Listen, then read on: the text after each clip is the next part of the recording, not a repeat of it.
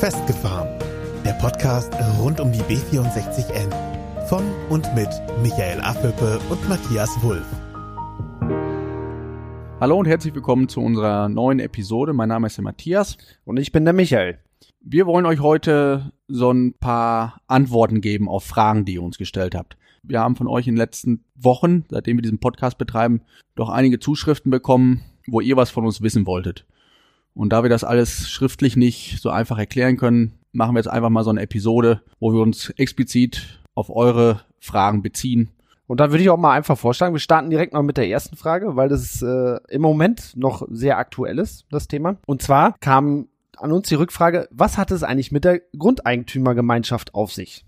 Ähm, es gab jetzt vor kurzem einen Zeitungsartikel, der ist im Laufe dieser Woche ist der erschienen. Und zwar äh, haben sich dort die Grundeigentümer und die Betroffenen, die durch den Bau einer B64N geschädigt werden, ähm, sich geäußert. Und diese Menschen oder diese Gemeinschaft hat zusammen eine Erklärung verfasst. Diese Erklärung haben halt über 100 Grundeigentümer und Betroffene unterschrieben. Und diese Erklärung mit, der, mit den Unterschriftenlisten ist an verschiedenste Behörden, Institutionen auf Bundes-, Landes- und Kreisebene versendet worden. Du hast jetzt gesagt, ähm, 100 Grundeigentümer hätten dort unterschrieben. Die 100, ist das eine Zahl von allen Grundeigentümern, die betroffen sind, oder gibt's da noch viel mehr eigentlich? Ja, es gibt äh, tatsächlich noch viel mehr. Ähm, wir hatten jetzt allerdings das Problem, was viele haben momentan, und zwar hat uns Corona so ein bisschen ausgebremst. Also wir sind mit dieser Unterschriftenaktion im Januar gestartet und mussten halt dann Anfang März, Mitte März mussten wir mit dieser Aktion erstmal erstmal pausieren, weil wir halt die Haushalte auch nicht mehr besuchen konnten, aber auch nicht mehr besuchen wollten. Die werden wir natürlich, wenn sich diese ganze Situation um Corona gelegt hat,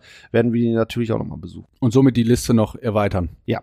Wie kam es überhaupt zu dieser Unterschriftenliste. Das fast zum Überlaufen hat letztendlich die Aktion von Straßen NRW zur Jahreswende gebracht. Denn äh, wir haben ja auch schon mal darüber gesprochen, dass äh, die Grundeigentümer ihre, ihre Flächen quasi freiwillig zur Verfügung stellen sollten, damit dort Biologen äh, die Amphibien, Vögel erfassen konnten. Straßen NRW hat, hat sich da an der Stelle ja extrem geschickt angestellt und hat den Leuten ja ziemlich, ziemlich vor den Kopf gefahren mit dieser ganzen Aktion. Ja, die Grundeigentümer haben diese Unterschriftenliste unterzeichnet und wollten damit halt zum Ausdruck bringen, dass sie mit der ganzen Planung nicht ansatzweise zufrieden sind und auch nicht willig sind, für diese Planung in dieser Ausführung auch nur irgendeinen Quadratmeter freiwillig abzugeben.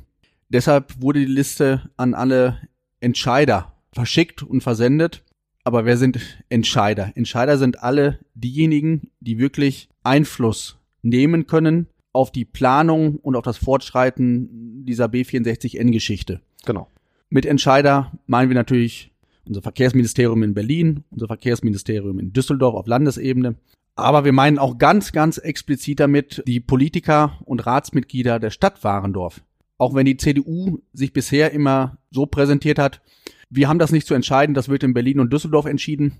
Aber wir wollen die Ratsmitglieder auch gerne darüber informieren, weil wir schon die Ratsmitglieder auch in ihre Pflicht nehmen wollen. Sie können eine Stellungnahme abgeben und eine Meinung äußern, was Sie von diesem Projekt halten. Sie werden diese Planung damit nicht verhindern und auch nicht durchzwingen, aber Sie können sich äußern. Und ich glaube, das ist auch Aufgabe der Kommunalpolitik, sich mit den Warndorfer Themen zu befassen und nicht zu sagen, das wird nicht auf unserer Ebene entschieden, das wird woanders entschieden und aus dem Grunde halten wir uns da komplett raus.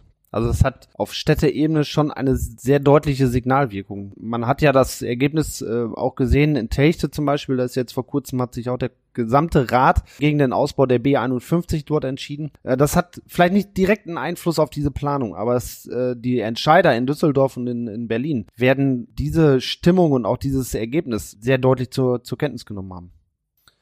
Ja, welche Folgen hat denn so eine Unterschriftenliste? Eine solche Unterschriftenliste ähm, macht den macht den äh, Planern und auch den Entscheidern äh, sehr deutlich, dass man nicht willens ist, für diese Straßenplanung ein Quadratmeter Land zu verkaufen oder für eine Unternehmensflurbereinigung. Die gibt es nämlich auch noch. Und da sind noch deutlich, deutlich mehr Grundeigentümer davon betroffen als jetzt direkt von der B64N.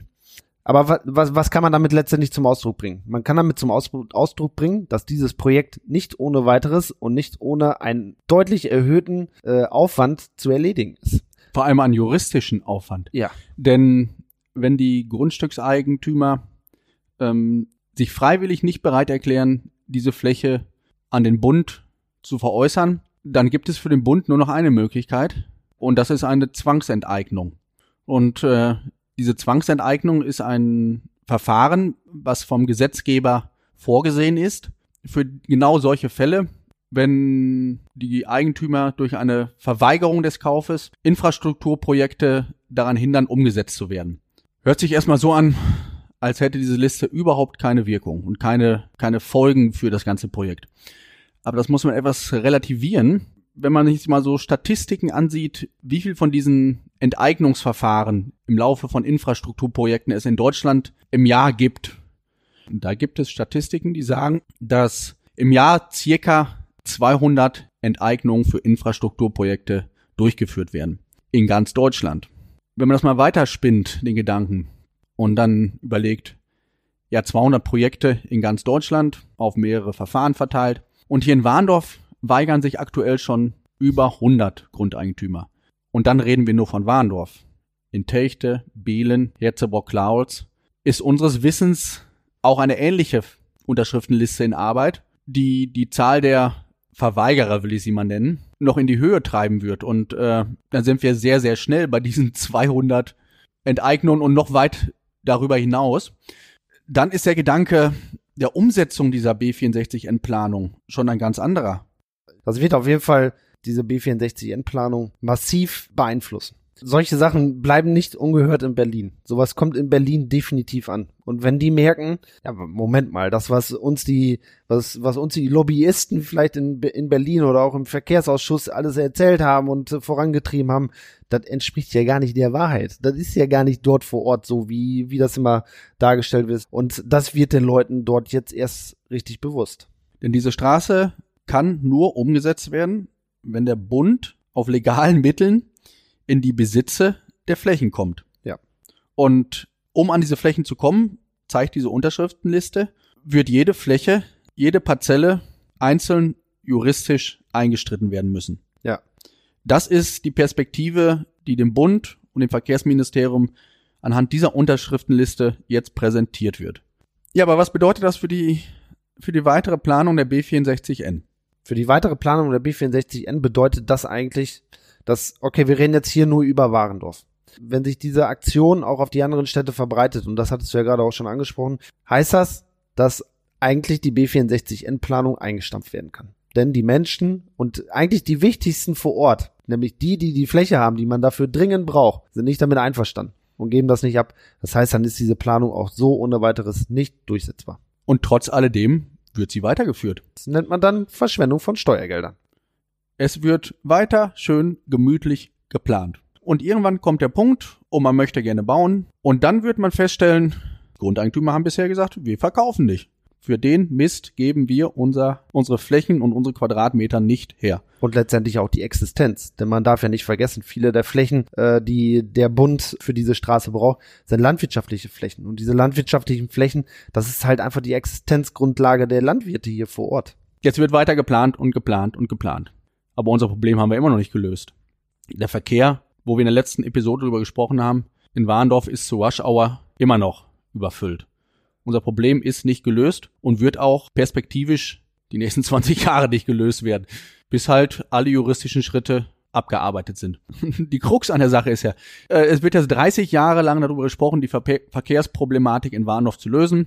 Perspektivisch äh, dauert das noch Minimum 20 Jahre. Wenn wir Pech haben, stellen wir dann fest, die Verkehrsproblematik ist immer noch nicht gelöst. Wir haben dann zwar zum Glück keine B64N, aber das Verkehrsproblem ist immer noch nicht angepackt worden. Aus dem Grunde sehe ich, sehe ich es als sehr, sehr wichtig an, dass jetzt vor Ort, und zwar von unserer Kommunalpolitik, endlich die richtigen Hebel in Bewegung gesetzt werden, um das Verkehrsproblem zu lösen und um sich nicht auf diese olle B64N zu verlassen. Wir haben jetzt 20 Jahre oder 30 Jahre in Warndorf gewartet, um irgendein Problem mit dem Verkehr zu lösen, haben es nicht geschafft, weil wir immer nur auf diese B64N gewartet haben. Und es wird Zeit, dass wir mal das Ding anpacken und die Schuld nicht immer irgendwo nach Düsseldorf oder Berlin weitergeben. In Warndorf muss es jetzt angepackt werden. Wir haben Möglichkeiten. Lasst uns doch mal endlich diese olle Wasserstraße ausbauen, wo die Stadt schon vor 30 Jahren mit geworben hat, dass sie die Grundstücke gekauft hat und das endlich machen will. Es passiert einfach nicht. Und warum passiert es nicht? Weil die Kommunalpolitik immer noch auf diese B64N hofft und dann meint, mit dem Ausbau einer Wasserstraße würde man die B64N-Planung stoppen oder verhindern. Natürlich verhindert man die, aber die wird sowieso verhindert. Man kann eigentlich nur hoffen, dass es endlich einmal Klick macht. Dass es bei den Politikern hier vor Ort einfach endlich mal Klick macht. Bei manchen Parteien hier in, in der Stadt, da hat es schon Klick gemacht. Da ist Bewegung drin. Aber wir hoffen tatsächlich auch auf die anderen Altparteien, dass es auch bei denen jetzt endlich Klick macht. Um die Antwort jetzt äh, abschließen zu können und um euch äh, einen umfangreichen Blick dann geben zu können, also für Warnow redet man davon, dass man circa 106 Hektar verbraucht für die B64N. Und wer sich das jetzt schlecht vorstellen kann, wie viel 106 Hektar sind. 100 Hektar, das sind, und jetzt bitte anschnallen, eine Million Quadratmeter. Lasst es mal auf euch wirken. Ja. Und wir machen jetzt einfach weiter mit der nächsten Frage. Wie sieht das überhaupt mit der Finanzierung des Projekts nach Corona aus, Matthias? Die Frage kann wirklich keiner beantworten. Denn Corona sorgt ja aktuell dafür, dass wirklich an allen Ecken und Enden das Geld knapp wird. Unsere Regierung sorgt aktuell dafür, dass Fördertöpfe aufgemacht werden, um genau diese Knappheit möglichst zu beseitigen. Diese Pötte müssen auch irgendwie gefüllt werden, um die Unterstützung für die Wirtschaft und äh, für alle diese benötigen überhaupt finanzieren zu können. Und laut meinem Ermessen geht das nur, indem man in anderen Pötten wühlt. Und einer dieser Pötte wird mit hundertprozentiger Garantie der Pott Straßenbau sein. Meine Tendenz geht dahin, dass irgendwann der Punkt kommt und gesagt wird, Straßenerhalt, hundertprozentig wichtig, brauchen wir. Aber Straßenneubau bitte nur das, was wirklich ganz, ganz zwingend notwendig ist und vor allem, was wir ganz, ganz einfach umsetzen können. Und dann wären wir wieder bei der vorherigen Frage. Umsetzung ganz, ganz einfach wird B64N nicht werden. Mit Sicherheit nicht, nein. Das wird kein Zuckerschlecken. Ich würde vermuten, die B64N-Planung ist eine der ersten Planungen, die aus der Schublade genommen wird und in den Papierkorb gesteckt wird, wenn man genau weiß, die Kosten explodieren dafür, äh, die Akzeptanz ist überhaupt nicht gegeben, nicht mal ansatzweise gegeben und äh, die Umsetzung steht komplett in den Sternen. Diese vielen hundert Millionen Euro, die diese Straße an Steuergeldern schlucken wird, ich glaube, die kann, können wir aktuell in andere Dinge besser reinstecken und damit mehr erreichen als mit diesem Projekt. Das ist meine Meinung. Jetzt müssen wir noch so einen kleinen Schwenk wieder zurück machen und leider Gottes nochmal wieder auf dieses elende Heft von Straßen NRW zurückkommen, was keiner gekriegt hat und trotzdem verteilt werden sollte. Da kam nämlich eine Rückfrage zu unserer Episode zu dem Heft wo wir drüber gesprochen haben, über die prognostizierten Zahlen in Telgte. Wir hatten gesagt, die, diese Verkehrszahlen kommen nur zustande, wenn auch wirklich alle, wirklich alle Straßen im Umkreis gebaut sind und dazu zählt auch die B64N und die B51. Wenn die B64N nicht gebaut wird, wird es nicht zu diesen Zahlen kommen. Definitiv nicht. Es ist wirklich so, dass diese Zahl rein fiktiv ist. Das ist eine rein fiktive, erfundene Zahl. Dieser, dieser Verkehr, der da drin aufgelistet ist und der uns da präsentiert wird in, in roten, bösen Zahlen, der kommt so gar nicht zustande, wenn hier keine B51 und keine B64N gebaut wird. Die Frage von dem, von dem Hörer zielte darauf, muss ich mir da wirklich Sorgen machen, dass so viele Fahrzeuge kommen? Nein, wenn die Straße nicht gebaut wird, kommen die Fahrzeuge nicht. Und von daher, ähm, wollten wir das noch einmal klarstellen, ein bisschen, bisschen verstärken nochmal, damit das auch wirklich klar ist für alle. Dieses Heft ist an fünf Mannequin in Warndorf verteilt worden. Es ist an ein paar Leute in Techte verteilt worden, aber es hat nie eine flächendeckende Verteilung gegeben, so wie Straßen NRW das angekündigt hat. Wir, wir nehmen das einfach mal so an, dass ihr das nicht bekommen werdet. Das ist, eine, ist zwar nur eine Vermutung, aber die Vermutung, die liegt schon sehr nahe, dass, dass man da sich seitens Straße NRW wohl ziemlich verzettelt hat. Und dann haben wir eigentlich nur noch eine Frage offen. Eine sehr interessante, wie ich finde. Und zwar, wie halten unsere Frauen das aus, wenn ihr in der Freizeit auch noch Podcast macht? Also ich kann äh, für meine Frau, ich, eigentlich darf ich nicht nur für meine Frau sprechen, sondern auch für meine, für meine kleine Familie. Ja, die müssen mich schon oft ziehen lassen an dieser Stelle. Also ich bin viel unterwegs dafür. Aber ich mache das gerne. Und ich mache das mittlerweile tatsächlich, weil das sich zu einer Art Hobby entwickelt hat. Und ähm, ich bin da sehr dankbar gegenüber meiner Familie, dass sie, dass sie mir das wirklich ermöglichen, dass sie mir die Zeit geben dazu, das so ausgiebig zu machen und äh, dass sie mir auch die Zeit geben, dass ich mich an euch persönlich wenden kann, an euch, liebe Hörer, weil das ist etwas, was, äh, was ich persönlich sehr genieße. Dem kann ich mich eigentlich nur von vorne bis hinten anschließen. Also das Ganze ist ja eigentlich aus einer Schnapsidee geboren, kann man ja ganz ehrlich so sagen. Ja. Aber wenn man jetzt so die, die Resonanzen und die Rückmeldungen so wahrnimmt, äh, dann scheint das ja keine ganz doofe Idee gewesen zu sein. Und äh, wir wussten ja auch nicht, wie das ausufert und äh, was sich dahinter verbirgt, weil wir da auch komplette Podcast-Anfänger sind. Aber es macht uns beiden wirklich so saumäßig Spaß. Und wie du das vorhin schon gesagt hast, es ist ein, ist ein Hobby geworden. Ja. Auf dem Wege nochmal besten Dank an unsere Frauen und unsere Familien. Ja, da sind wir eigentlich schon, schon am Ende von diesem, von diesem ersten Podcast. Wir wollen uns eigentlich bei euch bedanken dafür, dass ihr uns weiterhin die Treue schwört, dass ihr uns zuhört und dass ihr uns die Chance gibt, dass wir hier weiter für euch da sein können. Nicht zu eilig, Michael, nicht zu eilig. Wir haben nur eine Frage vergessen. Die war kurzfristig noch dabei. Ähm, ob wir wüssten, wen die CDU als Bürgermeisterkandidat in Warndorf zur Kommunalwahl im September 2020 aufstellen würde. Ein sehr interessantes Thema. Der Hörer hat mitbekommen, dass es mittlerweile zwei Kandidaten in Warndorf gibt. Einen freien Kandidaten, den Peter Horsmann, und einen zweiten freien Kandidaten, auch ein Peter, aber den Peter Hürkamp.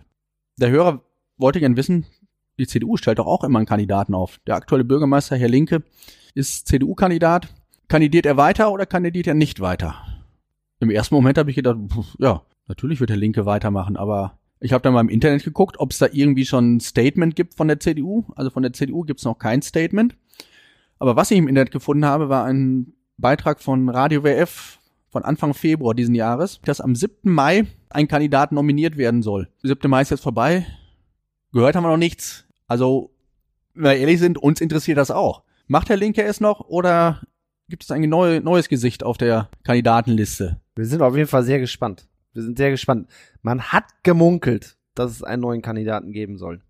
Aber mehr wissen wir tatsächlich auch nicht. Das waren reine, reine Munkeleien, wo sich jemand damit gebrüstet hat, irgendwann auf neuer Kandidat zu werden. Aber mehr wissen wir tatsächlich auch nicht. Ähm, wir sind genauso gespannt wie ihr. Wenn ihr es wisst, teilt es uns mit. Aber jetzt, Michael, ich glaube, jetzt sind wir Jetzt sind am wir Ende. am Ende. Ich habe keine Frage mehr. Wenn du keine mehr hast, die wir bearbeiten müssen, dann lass uns einhalten. Wir hören uns nächste Woche Donnerstag wieder. Wir freuen uns auf euch und wünschen euch noch einen wunderbaren Resttag.